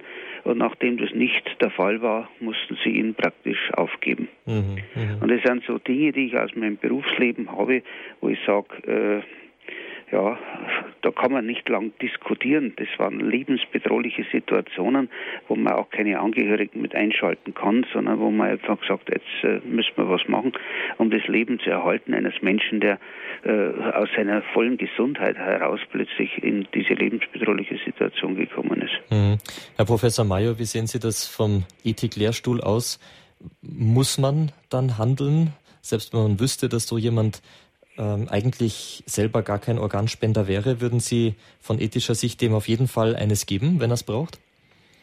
Ich denke, dass äh, wir gut daran täten, die Organspende tatsächlich, wie der Begriff es ja schon sagt, als Spende zu bezeichnen und diesen Geschenkcharakter äh, auch bewahren sollten. Wir müssen uns ja überlegen, dass wenn wir sagen, es soll kein Geschenk sein, sondern im Grunde eher ein Tausch, dann bedeutet das ja, dass wenn jemand ein Organ bekommt, dass er dann dass er dann eigentlich nicht vergewissert ist, in der Hinsicht, dass er weiß, naja, das Organ, das wurde ihm ja einfach geschenkt von jemandem, der das aus Überzeugung getan hat, sondern müsste man ja denken, ja, warum hat er sich dafür bereit erklärt? Vielleicht, weil er nur dachte, äh, nur so äh, wäre er gefeilt äh, vor einem zu frühen Tod. Und ich denke, dieser Wert, dass wir sagen, ein Organ ist nur ein Geschenk und nie ein Tausch, der ist aus meiner Sicht sehr hoch zu veranschlagen, weil wir ähm, doch sicher sein sein müssen, dass das aus freien Stücken geschieht. Und äh, ich würde das äh, lieber komplett voneinander trennen, denn sonst haben wir so ein, eine Art Clubmodell. Nicht gehörst du dazu oder gehörst du nicht dazu? Mhm. Und dann fällt man Entscheidungen, die nicht mehr ähm, rein auf Altruismus äh, gegründet sind. Und ich finde dieses Geschenk, das ist doch etwas Wunderbares, dass jemand sich verschenkt sozusagen. Ja? Das ist wirklich dann eine humane Tat. Aber etwas zu geben in der Annahme, dass man daraus irgendeinen Vorteil zieht, das ist eine ganz andere Ebene. Und ich finde, das macht dann auch so das ganze Verfahren ein Stück weit äh, weniger äh, erstrebenswert. Nicht? Deswegen wäre ich da nicht so streng, ja, der Tichy, sondern würde da doch eher äh, die Großzügigkeit walten lassen. Sagen. Wenn man dem helfen kann, ja, dann, und da ist etwas, dann sollte man das auch tun. Und das, ich, ich würde es als unbarmherzig empfinden, zu sagen, ja, aber der hat ja früher gesagt, nein, er spendet nicht, also muss er jetzt sterben. Ich, ich, ich finde das unbarmherzig. Mhm, mh. Ich, ich habe es nur als Provokation ja, ja. In, den Raum, in, den Raum, gestellt. Es ist klar, dass das mhm. nicht äh, so richtig ernst gemeint ist. Ja, ja, ja, okay. Ja, ja, nee, ich habe es ja auch so verstanden. Ja. Mhm. ja. Ich darf Ihnen, Herr Professor Mayer, noch eine Frage stellen. Sie hatten vor der Musikpause darauf hingewiesen, dass wir uns im Falle des Hirntodes eindeutig in einem Zwischenzustand befinden. Man kann diesen Menschen nach all seinen äußeren Anzeichen nicht wirklich als tot bezeichnen und doch wissen wir, sobald die Maschinen abgestellt werden, ist er dann sofort tot. Das lässt Raum für Entscheidung. Wir haben gesehen, auch die Kirche, die katholische Kirche ist hier vorsichtig mit einem endgültigen Urteil. Sie ist dazu übergegangen, eher nach Lebenszeichen als nach Todeszeichen zu suchen. Wie können wir jetzt unseren Zuhörern helfen, Herr Professor Mayo? Wir können hier ja nur Argumente bringen. Wir haben ja auch nicht äh, die, die endgültige Lösung. Sie haben selbst gesagt, ja. wir wissen nicht, wann geht die hm? Seele vom Leib. Wie hm? können wir jetzt helfen? Wie muss so ein Zweifel, wie groß hm? darf der Zweifel sein, dass ich noch sagen darf, ich mache das? Also ich plädiere ja dafür, dass wir einfach die Probleme benennen, dass wir uns zugestehen, dass wir vieles nicht wissen, nicht wissen können und dass diese Frage, wann die Seele den Körper verlässt, dass wir diese Frage ähm, im Grunde ein Stück weit auch offen lassen müssen und wir daher nicht sagen können, na irgendwann werden wir es genau wissen. Das, das wird nicht möglich sein. Und angesichts dieser Unsicherheit äh, muss äh, die Öffentlichkeit einfach informiert werden darüber, äh, was denn mit einem geschieht, wenn man sagt, ich möchte gerne spenden. Viele denken, naja, ich muss mich ja gar nicht dafür interessieren, weil ich bin ja sowieso tot. Da muss man sagen, nein, nein, du bist nicht sowieso tot. Du bist ähm, in einem Zustand, den ich dir jetzt erstmal erklären muss. Und ich muss dir dann noch genau erklären, was da genau mit dir geschieht. Ich zeige dir vielleicht sogar Bilder oder Filme. Und wenn du die gesehen hast, dann kannst du immer noch sagen, gut, das macht mir aber nichts aus, wenn ich dann noch so lebendig aussehe, weil ich weiß ja, dass man mich sowieso nicht mehr retten kann. Ich wäre ja ohnehin schon längst gestorben, wenn man nicht gedacht hätte, man könnte meine Organe noch gebrauchen. Also wenn du damit gut leben kannst, dann kannst du doch äh, auch Spender sein. Aber du musst das wissen. Dafür plädiere ich eben, dass wir das im Bewusstsein der Implikationen dann frei entscheiden können. Aber wir müssen äh, den Bürgern reinen Wein einschenken und keine Beschönigungen vornehmen und nicht so tun, als gäbe es überhaupt keine Probleme. Dafür votiere ich. Man kann dann für sich selbst dann schon zu einer Sicherheit gelangen und sagen, ich, das ist es mir aber wert. Ich möchte schenken. Ja, mhm, das ist mir mhm. viel wert. Und dann, dann ist das auch, äh, finde ich, auch so zu akzeptieren. Mhm, mh. Gut. Ja, jetzt darf ich einen ersten Zuhörer begrüßen, Herrn Hager äh, aus der Bodenseeregion. Grüß Gott, Herr Hager, guten Abend. Ja, grüß Gott an die Runde. Ich hätte eine Frage und zwar habe ich das richtig gehört, dass eine Frau, die entbindet, dass das also noch lange nach dem Gehirntod äh, der Fall sein kann, dass sie also noch ein Kind äh, entbinden kann. Herr Dr. Mayo, das war Ihre Anmerkung. Ja, das ist vollkommen richtig. Da gibt es äh, viele Beispiele in der Literatur, äh, dass äh, hirntote Schwangere sogar über Monate noch äh, ähm, beatmet werden können und das Kind sich weiterentwickelt und dann sogar hirntote Schwangere auch gesunde Kinder gebären können. Das ist auch etwas, was die, was die Wissenschaftler auch ein Stück weit auch sehr vorsichtig hat werden lassen und es dadurch auch neue Diskussionen gegeben hat von Seiten der Wissenschaftler, die dann gefragt haben, aber wie sicher können wir sein, dass hier mhm. tatsächlich äh, eine Desintegration des Körpers vonstatten geht, dass der Körper eigentlich gar nicht mehr richtig etwas koordinieren kann, wenn doch solche Funktionen doch noch erhalten sind. Nicht? Aber da hat man dann doch so seine Zweifel äh, mit der Organspende. Also mir geht es schon so, dass man da immer noch äh, Bedenken hat. Nicht? Ja, aber die Zweifel, die sind im Raum, die kann man nicht ja. einfach so wegwischen. Ja, ja, äh, jeder kann dann sagen, na gut, aber das finde ich jetzt nicht so gewichtig. Äh, ich meine auch, dass die Wunden heilen und so weiter, das finde ich jetzt nicht so gewichtig. Ich finde, äh, für einen lebendigen Menschen gehört für mich aber doch, dass er irgendwie interagieren muss mit der Umwelt und so weiter. Das, das kann man für sich dann sagen, sagen, gut, äh, es bedeutet mir nicht viel und ihr könnt das mit mir machen. Aber, aber ich glaube nicht, dass man sagen kann, angesichts dieser neuen Erkenntnisse auch, auch, dass ähm, der Hirntod äh, ganz sicher einfach nur der Tod, der Gesamttod des Menschen ist. Das ist ein Problem, diese Gleichsetzung. Ja, vielen Dank, Herr Professor Mayo. Herr Hager, war das ähm, die Antwort für Sie? Ja, das reicht. Ja, vielen Dank. Vielen Dank für den Anruf. Alles Gute Ihnen. Herr Dr. Tichy, ich möchte Sie aber noch nach Ihrer Meinung fragen, weil Sie ja zuerst sagten, während Ihrer Ausführungen medizinischer Natur, dass äh, solche Zustände ähm, ja, sagen wir es mal anders, dass nach dem Hirntod oder bei eingetretenem Hirntod der Leib irgendwann trotz äh, Beatmungsgeräte und so weiter und so fort irgendwann stirbt. Wie beurteilen Sie jetzt diese Lage, dass eine Schwangerschaft auch noch, weiß ich, zwei, drei Monate lang fortgeführt werden kann? Also da bin ich zu wenig Fachmann, muss ich dazu sagen, um hier kompetent was zu sagen. Wenn es solche Fallberichte äh, irgendwo gibt, äh, der Organismus Außer dem Gehirn wird ja durch Nährlösungen, Sauerstoff, äh, Beatmung und äh, Kreislaufmittel äh, versorgt. Das ist schon richtig. Und oft ist die begrenzende Situation die Hirndruckzunahme, die mehr oder minder dann auch über das Kreislaufzentrum es unmöglich macht, Herz, das Herz mit Medikamenten noch am Schlagen zu halten. Also das läuft übers, übers Hirnedem, über die Hirndruckzunahme, die das Ganze dann letztlich begrenzt. Aber für solche Sachen muss ich sagen, bin ich als Anästhesist und als Notarzt äh, fühle ich mich nicht kompetent dazu. Mhm. Danke sehr. Frau Dietrich, Sie sind die Nächste. Guten Abend. Ja, guten Abend. Ich hätte eine Frage und zwar, weil das Thema interessiert mich eigentlich sehr und brennend und informiere mich auch immer dazu. Ich habe in einer katholischen Zeitschrift mal gelesen, wo ein Priester ein Zeugnis gegeben hat. Da hat man hat einen Unfall gehabt und hat man einen Hirntod festgestellt. Und dann hat man das Kloster gefragt, ob man ihm Organe entnehmen dürfen. Die haben dann in eine andere Klinik verlegt. Und dann hat man, also so stand es drin, aufgepäppelt und dann, er, er, war dann wieder am Leben, war dann nur eine Weile also äh, nicht ganz, äh, konnte gar nicht ganz aktiv sein, aber er ist jetzt wieder aktiv als Priester. Völlig gesund. Wisst ihr, wie geht das dann?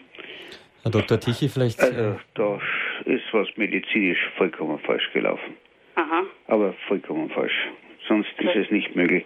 Also diese nach den unseren Richtlinien werden äh, wird der Hirntod äh, so von unabhängigen Ärzten, die also mit der Behandlung sonst überhaupt nichts zu tun haben äh, und mit unheimlichen Auflagen von Messungen und bei Zweifel müssen sogar äh, so Tests im Abstand zwischen 12 und 72 Stunden wiederholt werden mhm. und zum selben Ergebnis kommen. Ich glaube, dass diese Richtlinien in dieser Klinik oder bei dieser Behandlung nicht sicher nicht erfolgt sind. Mhm, okay. Also un, also das ist unmöglich.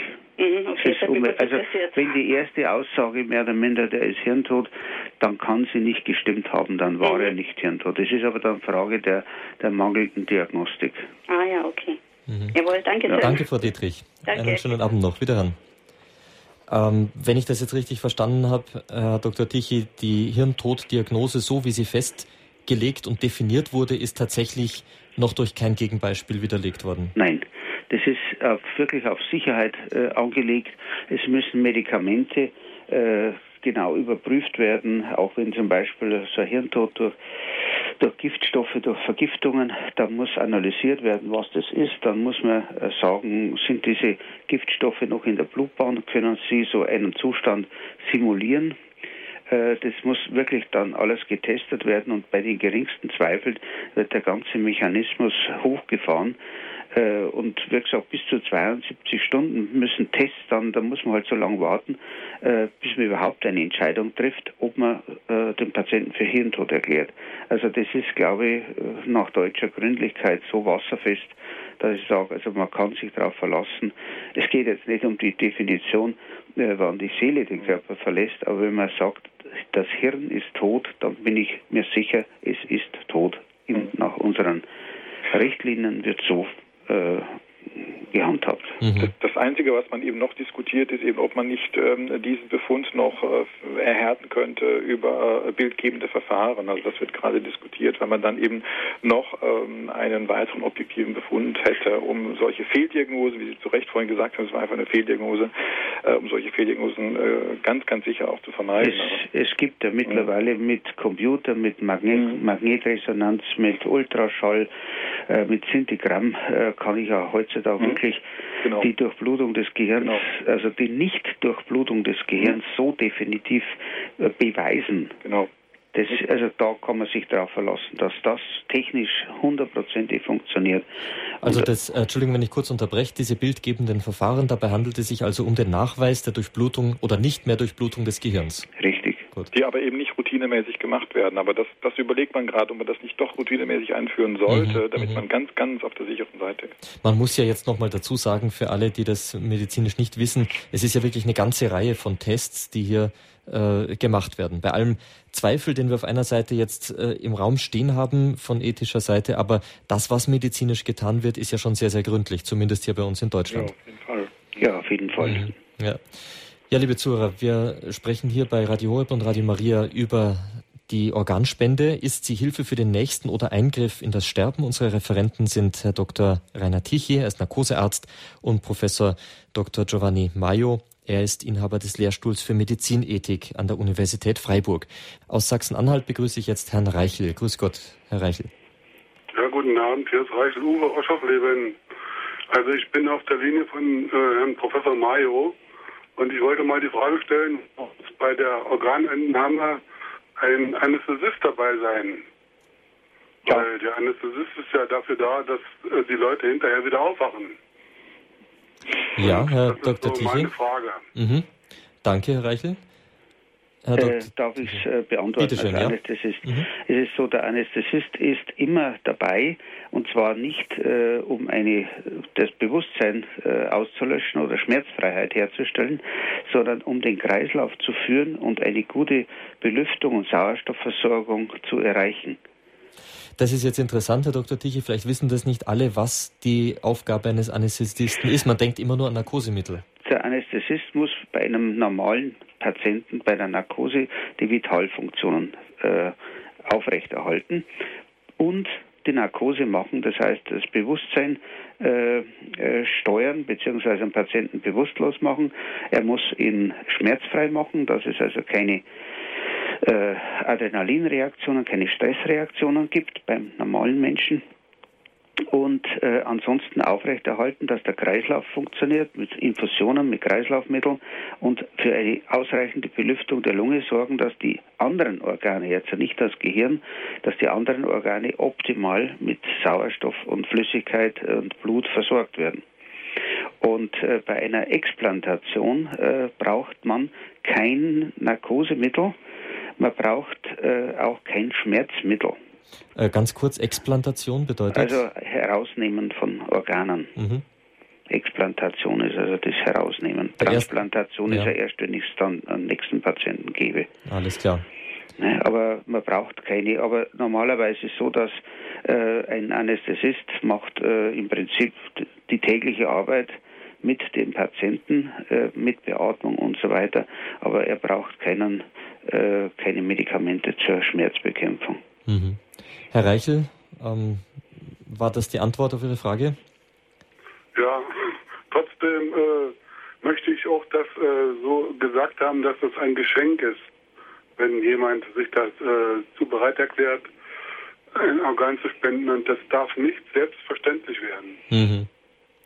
Ja, vielen Dank. Ich glaube, das ist wirklich eine, eine, wichtige Anmerkung, die wir ja schon von Herrn Professor Mayo gehört hatten. Vielen Dank, Herr Reichel. Alles Gute Ihnen. Danke. Auf Wiederhören. Jetzt darf ich eine Dame aus Südtirol begrüßen, Frau Adelheid. Grüß Gott. Ja, grüß Gott. Also ich hätte eine Frage und zwar äh, zurückzukommen um die Durchblutung. Also die Durchblutung im Gehirn ist wichtig. Äh, das heißt, das Gehirn braucht Sauerstoff.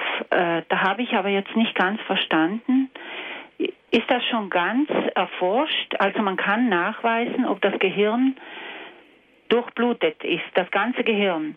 Man kann nachweisen, dass kein Tropfen Blut in das Gehirn durch die Karotis, durch die Halsschlagader und auch durch die Arterien der Wirbelsäule noch zum Gehirn kommen. Es gibt keine Durchblutung des Gehirns. Also das kann man ja, das sehen. Kann das kann man, das kann man.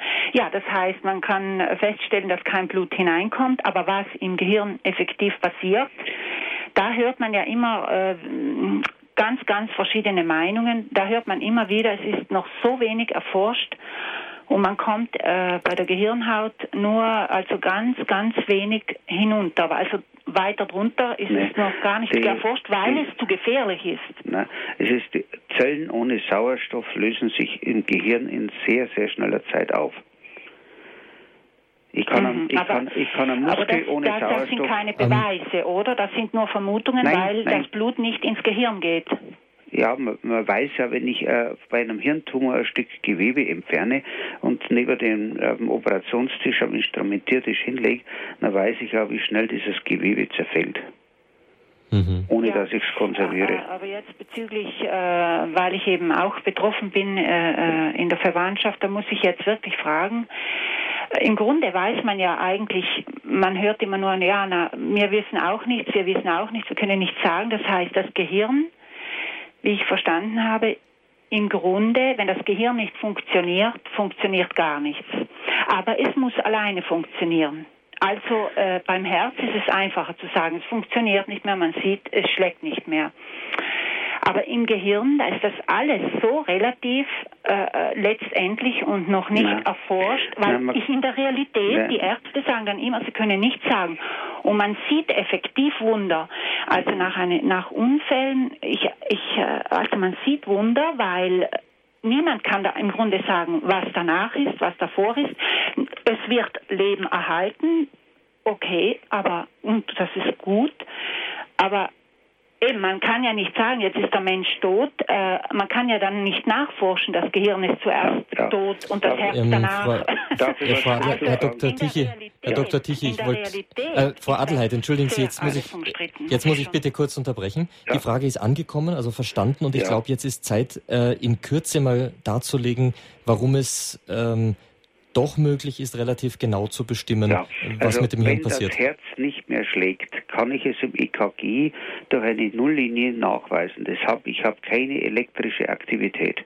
Und das kann man auch mit dem Gehirn machen. Ich kann Gehirnströme messen und da habe ich überall über sämtlichen Arealen Nulllinien. Das heißt, es gibt keine elektrische Funktion des Gehirns und die ist ja für die ganzen Schaltungen im Gehirn verantwortlich. Und ich kann also nicht nur von der Durchblutung, sondern auch von dem Nachweis, dass im, im Gehirn kein EEG, also keine Hirnstromkurve abzuleiten ist. Das ist definitiv, das gehört auch zur Routine-Diagnostik, weil es vor allem die einfachste Routine-Diagnostik ist. Ja, vielen Dank, Frau Adelheid. Ähm, ich habe noch eine Nachfrage, Herr Dr. Tichy. Wenn im Gehirn gemessen wird, dass kein Blut mehr, das ist nur eine Verständnisfrage, äh, kein Blut mehr aus der Halsschlagader in das Gehirn kommt, obwohl man doch den Kreislauf, wenn ich Sie richtig verstanden habe, aufrechterhält mit Maschinen. Was passiert denn dann? Warum kommt da kein Blut mehr ins Gehirn? Das Gehirn hat einen eigenen Regelmechanismus. Die mhm. Durchblutung des Gehirns ist eine autarke Geschichte die hat mit der Durchblutung des Körpers überhaupt nichts zu tun. Auch bei einem normalen Menschen äh, haben wir einen ganz anderen Regelmechanismus. Wenn Sie zum Beispiel sehr, sehr schnell atmen, wird Ihnen schwindlig. Mhm. Das kommt davon, weil das Kohlendioxid äh, durch die Atmung rausgeschmissen wird und deshalb sinkt die Hirndurchblutung. Das heißt, kein, wenn Sie normalerweise tief atmen, müsste man meinen, der ganze Körper hat genügend Sauerstoff, mhm. aber nicht das Gehirn. Mhm. Genau beim mhm. Gehirn ist das Gegenteil. Sie kriegen einen Sauerstoffmangel im Gehirn und werden schwindlig und wenn sie es noch mehr machen, fallen sie sogar bewusstlos kurze Zeit um. Also die, das Gehirn hat einen eigenen Durchblutungskreislauf, also eigenen Regelmechanismus. Das findet aber offensichtlich nur dann statt, wenn man zu tief atmet, ohne dass der Gesamtkreislauf im entsprechenden äh, Rhythmus ist. Wenn, wenn, ich Sport mache, werde ich ja nicht ohnmächtig. Weil sie, ganz einfach, weil sie dieses Kohlendioxid in den Muskeln in so großer Menge produzieren, mhm. dass kein Abfall erfolgt. Verstehe. also, aber das Gehirn funktioniert einfach ganz anders und das kann man auch beweisen. Mhm. Gut, jetzt wäre das geklärt. Wir haben doch eine, eine gute Objektivität dessen, was wir an Indizien für den Hirntod brauchen. Die Zweifel liegen auf einer etwas anderen Ebene, wie wir von Herrn Professor Mayo gehört haben. Jetzt darf ich noch eine weitere Hörerin begrüßen. Guten Abend. Hallo? Meinen Sie mich aus Ja, Sie, genau, Sie meine ich. Guten, ja. Grüß Gott. Guten Abend. Ja, grundsätzlich mal ähm, von meinem gesunden Menschenverstand her äh, glaubte ich immer genau zu wissen, was äh, der Unterschied zwischen Leben und Tod ist und wo die Grenze ist. Aber je mehr ich darüber höre, über diese Themen ähm, mit Hirntod und, und Organspende, desto verwirrter werde ich. Können Sie mir grundsätzlich mal die Abgrenzung der Definitionen sagen zwischen Hirntod, Herztod, klinischem Tod und auch Koma? Ja. Also der klinische Tod äh, vom klinischen Tod spricht man, wenn durch ein äußeres Ereignis das Herz plötzlich zum Schlagen aufhört und kein Kreislauf mehr stattfindet. Darf ich kurz einhaken? Ist das das, was die Sanitäter vor Ort an einem Unfall als, als Tod bezeichnen? Nein. Nicht. Das ist, der, das ist der, wo jeder sagt Herzstillstand, Kreislaufstillstand und das ist die Chance der Reanimation. Klinischer Tod heißt, ich habe keine Zirkulation, keinen Kreislauf. Und diesen Kreislauf kann ich durch äußere Maßnahmen, durch Herzdruckmassage und Beatmung jederzeit von außen aufrechterhalten. Und damit habe ich den klinischen Tod hinausgeschoben, weil nach wenigen Minuten würde der biologische Tod eintreten, wenn alle Körperorgane von der Haut bis zum Gehirn und so weiter keinen Sauerstoff haben. Also von klinischem Tod spricht man, wenn die ganze Geschichte umkehrbar ist und der Patient wieder in Originalzustand versetzt werden kann. Das nennt man klinischer Tod. Biologischer Tod ist, wenn wir überhaupt nichts tun und alle Körperzellen keinen Sauerstoff mehr haben. Und es ist dann auch das, was wir beim Patienten äh, als Blauverfärbung oder Weißverfärbung sehen. Der Patient schaut dann totenbleich aus oder blitzeblau und atmet nicht mehr, hat keinen Puls mehr und ist nicht mehr äh, ansprechbar und reagiert auf noch so große Schmerzreize überhaupt nicht mehr. Und der Hirntod, das ist das, wenn ausschließlich das Gehirn, wenn die anderen Organe noch funktionieren und das Gehirn seine Funktion aufgegeben hat, in der Regel durch Sauerstoffmangel. Es gibt ja auch Hirntodpatienten, die durch eine schwere Gehirnverletzung, mehr oder minder, wo das Gehirn zerstört worden ist, das gibt es ja auch, wo also nicht nur hier Sauerstoffmangel äh, oder Stoffwechselgeschichte die Ursache war oder ein, äh, eine massive Blutung, die alles verdrängt hat, sondern wo auch ganze Gehirnteile durch, ein, durch einen Verkehrsunfall entfernt worden sind, also verletzt worden sind und mehr oder minder funktionsunfähig geworden sind.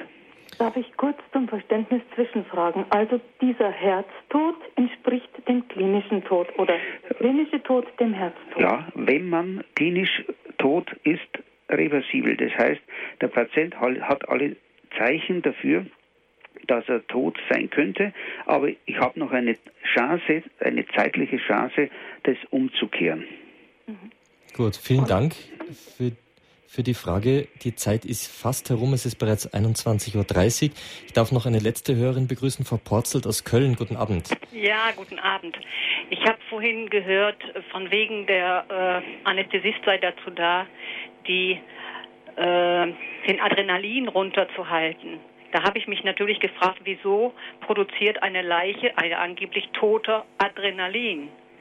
Also äh, mir bleibt da auch, mir bleiben viele Fragen und äh, ich frage, wo ist die Seele? Wann ist die Seele draußen aus dem Körper? Zwingen wir die Seele aus dem Körper, indem wir sozusagen nach dem Hirntod äh, ja oder den Menschen als tot erklären, obwohl der Körper noch voll lebt? Äh, ja, das ist meine Frage. Wieso Adrenalin, äh, wenn, wenn angeblich schon tot? Oder ich habe was falsch verstanden? Mhm. Nee. Vielleicht dürfen wir die Frage jetzt an Herrn Professor Mayo weitergeben, ähm, weil hier ja wieder die Frage nach der, äh, nach der Trennung der Seele auftaucht und diesem Zwischenbereich, den Sie angesprochen hatten, äh, zwischen Hirntod und wirklich Tod und äh, noch rosafarbener Körper und nachher der Leiche. Ja, das ist eine sehr äh, wichtige Frage. In der Tat ist es ja so, dass äh, erwiesen ist, dass auch hirntote Menschen, ich bezeichne sie jetzt so, äh, tatsächlich auch äh, Stresshormone ausschütten. Das hat man so gemessen. Also sie äh, haben Adrenalin, sie haben einen Anstieg von Adrenalin äh, auf Stress. Also wenn man zum Beispiel aufschneidet und so weiter, auch die Herzfrequenz, also die Herzschläge werden schneller und auch der Blutdruck steigt. Das sind einfach Phänomene, die man wahrnimmt und wie man diese zu erklären hat, das ist strittig. Einige sagen, naja, aber das ist nur auf der Ebene des Rückenmarks und, äh, und im Grunde nur schematisch und äh, im Grunde nur ein Reflex. Andere sagen, ja, aber das könnte durchaus auch ein Zeichen von, von Lebendigsein auch sein, wenn diese Hormone produziert werden. Ähnlich wie auch Immunabwehr zum Beispiel, ja, wird, äh, wird nachgewiesen und, und so weiter. Also sie, Sie sehen einfach ein paar Zeichen, die durchaus auch äh, als äh, Indiz äh, für ein Stück Leben gedeutet werden können. Aber für den Schutz der Organe ist es eben wichtig, dass man das natürlich über den Anästhesisten dann entsprechend äh, moduliert. Und deswegen äh, kommt dem Anästhesisten da natürlich eine sehr wichtige Rolle zu. Darf Vielen ich da noch mal was zu sagen? Bitte schön. Ich finde es eine schreckliche Parallele zum Töten der Kinder im Mutterleib, wo die sich so erschrecken und der Adrenalin ansteigt und, und, und. Ich finde es eine schreckliche Parallele. Also da möchte ich jetzt ähm, schon, es ist ein sehr heikles Thema und ich wollte jetzt zum Abschluss der Sendung, damit haben Sie mir das ein wenig vorweggenommen, Frau Porzelt, aber das macht nichts. Äh, ich wollte zum Abschluss der Sendung noch etwas sagen, was mir ganz wichtig ist. Bei all diesen Überlegungen merken wir zwei Dinge. Das eine ist, es bleiben definitiv Unsicherheiten, weil wir uns hier in einem Gebiet bewegen, ähm, das unserer unmittelbaren Erfahrung nicht zugänglich ist. Das hat Herr Professor Mayo schön dargelegt wir bewegen uns und ein guter Indikator dafür, dass wir uns eben auf diesem Zwischenbereich bewegen, ist, dass die Kirche, die katholische Kirche, die ja in wichtigen Fragen äh, doch bestrebt ist, den Gläubigen wirklich Anhaltspunkte zu geben, auch noch kein endgültiges Urteil darüber gefällt hat, sondern nur Anhaltspunkte gegeben hat und der Gläubige hier auch mit seinem Gewissen ein ganzes Stück weit allein ist. Ähm, ich möchte aber doch, weil das eben ein heikles Thema ist, ganz eindeutig sagen, niemand soll sich jetzt äh, irgendwie beurteilt, verurteilt fühlen oder vorkommen. Das war in keiner Weise ähm, ein Anliegen dieser Sendung. Im, Im krassen Gegenteil dazu. Es ging darum, Argumente pro und contra darzulegen, ähm, die Zustände zu versuchen darzustellen, in denen der Mensch sich äh, hier befindet, wenn er in diesen Bereich zwischen Leben und Tod äh, eintritt. Ganz wichtig ist mir diesen Vergleich nicht zu ziehen zur Abtreibung. Abtreibung ist hier, das möchte ich jetzt mal von der Redaktion aus sagen, ich überlasse gleich den medizinischen Fachleuten hier das Wort, von der Redaktion aus gesehen, ähm, sicherlich ein ganz anderes Thema, denn es geht hier um das bewusste Töten eines lebensfähigen Menschen. Während hier ein Mensch, der medizinisch gesehen nicht mehr lebensfähig ist, in gewisser Weise in einem Zwischenzustand gehalten wird, um noch lebensfähige einzelne Organe, die in einem neuen Organismus, in einem Gesamt wieder weiterleben können, zu gewinnen um das jetzt mal ein bisschen krass auszudrücken. Aber gerne jetzt ähm, Herrn Dr. Tichy vielleicht noch ein Wort dazu, zu diesem Vergleich. Ja, der Vergleich, der ist also, na, kann man nicht machen. Ich bin als Malteser sicher äh, auf, der, auf der Linie, äh, wie es die katholische Kirche äh, auch äh, der Meinung ist. Aber äh, Organtransplantation äh, bin ich als Notarzt und Anästhesist und Malteser, der ständig damit zu tun haben, äh, hat also ganz anderer Meinung. Ich habe schon einige Patienten, die äh, von der Unfallstelle geholt äh, und äh, nach langer äh, Wiederbelebungsphase äh, an, der, an der Notfallstelle in einen Zustand gebracht und die haben dann äh, 24 Stunden später spätestens ein Herz bekommen zum Beispiel. Und die Leute haben mich dann zehn Jahre später angerufen und sich bedankt, dass sie zehn Jahre Geburtstag jetzt feiern konnten. Also ich bin ein bisschen äh, von der aktiven Phase äh, wesentlich euphorischer oder wesentlich, sagen wir, ja, offener für solche Sachen, weil ich halt äh, die Leute erlebe, äh, die betroffen sind davor, persönlich erlebe. Ja, vielen Dank, Herr Dr. Tichy. Ich glaube, das war auch von Ihrer Seite, hat das nochmal schön zusammengefasst, Ihre durchaus positive Haltung zur Organspende, zur Organtransplantation aus Ihrer Sicht als Narkosearzt, als Notarzt direkt vor Ort bei den Menschen. Herr Professor Mayo, ich möchte auch Ihnen noch ein Schlusswort lassen. Vielleicht können Sie auch nochmal so Ihren, Ihren Standpunkt, das, was Ihnen in dieser Beziehung auf dem Herzen brennt, äh, nochmal kurz zusammenfassen. Ja, es würde, ich würde auch also grundlegend äh, komplett äh, widersprechen, wenn man das in eine Parallele äh, bringt äh, zum Schwangerschaftsabbruch. Das, das ist äh, äh, hier in keiner Weise vergleichbar und auch nicht eindeutungsweise. Ich würde sagen, dass jeder Mensch, der sagt, er möchte gerne spenden, der verdient Hochachtung und ich, ich finde, dass das auch ein Ausdruck der Solidarität ist und durchaus auch dann auch gewertschätzt werden muss, ohne dass man äh, Schuldgefühle haben muss. Äh, gleichzeitig meine ich eben, äh, leben wir in einer Gesellschaft, die mehr vom Tauschdenken geprägt ist als vom Geschenkdenken. Und deswegen darf es nicht dazu kommen, dass Menschen ähm, so ein bisschen unter Rechtfertigungszwang geraten, wenn sie sagen, ich möchte aber nicht spenden. Ich finde, das muss das Natürlichste der Welt sein, dass jemand sagt, ich möchte kein Organspender sein. Und da darf man nicht mit moralischen Appellen kommen. Man darf, finde ich, auch keine Kampagne Kampagnen machen, sondern man muss die Menschen aufklären und äh, versuchen zu verstehen, dass diese Entscheidung, wie möchte ich am Ende denn dann behandelt werden, dass diese Entscheidung eine, eine sehr, sehr wichtige ist. Und ich finde, man muss diesen Menschen helfen, zu einer für sich guten Entscheidung zu gelangen. Das müsste Aufgabe sein und nicht irgendwelche Kampagnen zu starten, um, um zu verhindern, dass wir am Ende vielleicht Menschen übertölpeln und, und äh, sie im Grunde überfordern äh, mit einer schnellen Entscheidung, die aber doch sehr viel impliziert. Also ich plädiere von daher eher für eine Besinnung und jeder soll für sich dann äh, mit Hilfe vieler anderer und vor allem Ärzte äh, dann zu einer guten Entscheidung gelangen. Mhm. Vielen Dank. Ich möchte an dieser Stelle aber bewusst Frau Potzelt nochmal danken. Das ist jetzt ein bisschen aus dem Blickfeld geraten, dass sie schon nicht mehr in der Leitung ist. Ganz herzlichen Dank für den Anruf, auch für die Anregung jetzt. Denn mhm. auch wenn wir ähm, diesen Vergleich nicht teilen, war er, glaube ich, doch ein wichtiger äh, Impuls jetzt noch, äh, um, um hier eine Unterscheidung zu treffen. Vielen Dank, Frau Potzelt. Ihnen alles Gute. Herr Dr. Tichy, Herr Professor Mayo, ganz herzlichen Dank für Ihre Darlegungen zum Thema Organspende aus medizinischer, notärztlicher Sicht, anästhetischer Sicht und ähm, auch aus der ethischen Sicht.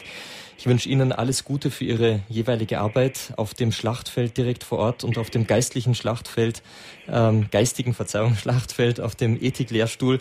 Äh, ich wünsche Ihnen Gottes reichen Segen, alles Gute und nochmals herzlichen Dank für die Zeit, die Sie uns heute Abend geschenkt haben. Vielen Dank. Ja, ja, herzlichen Dank auch, dass wir äh, Gelegenheit hatten, äh, darüber zu referieren. Alles Gute und auf Wiederhören. Wiederhören. Liebe Zuhörer, vielen Dank auch, dass Sie sich ähm, in großer Zahl jetzt eingebracht haben bei dieser Sendung mit Ihren Anregungen, Ihren Fragen. Eins haben wir ganz klar gesehen. Wir bewegen uns hier. Sie sind von Radio Horeb, von Radio Maria gewohnt, wenn es um Theologisches geht, sehr klare Standpunkte zu hören.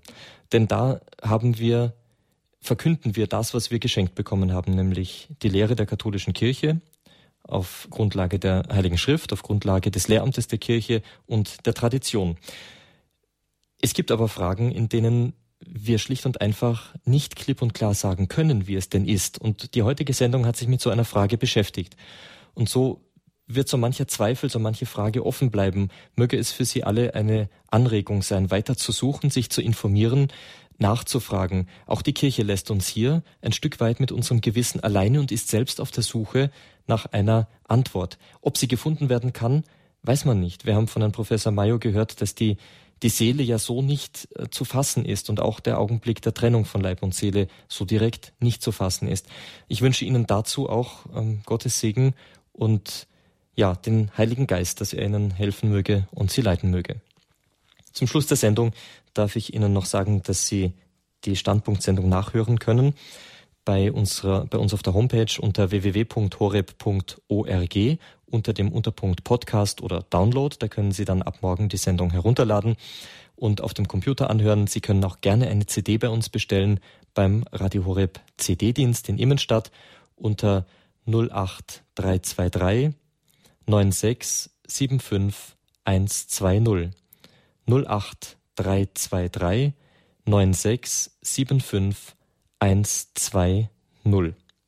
Alle Informationen rund um die Sendung auch auf unserer Homepage unter Programm, dort unter der heutigen Standpunktsendung. Da wird zum Beispiel auch die ganze bibliografische Angabe zum Buch von Herrn Professor Mayo angegeben. Ich wünsche Ihnen einen gesegneten Abend, weiter viel Freude mit unseren Programmen und eine gute neue Woche. Ihr Peter Sonneborn.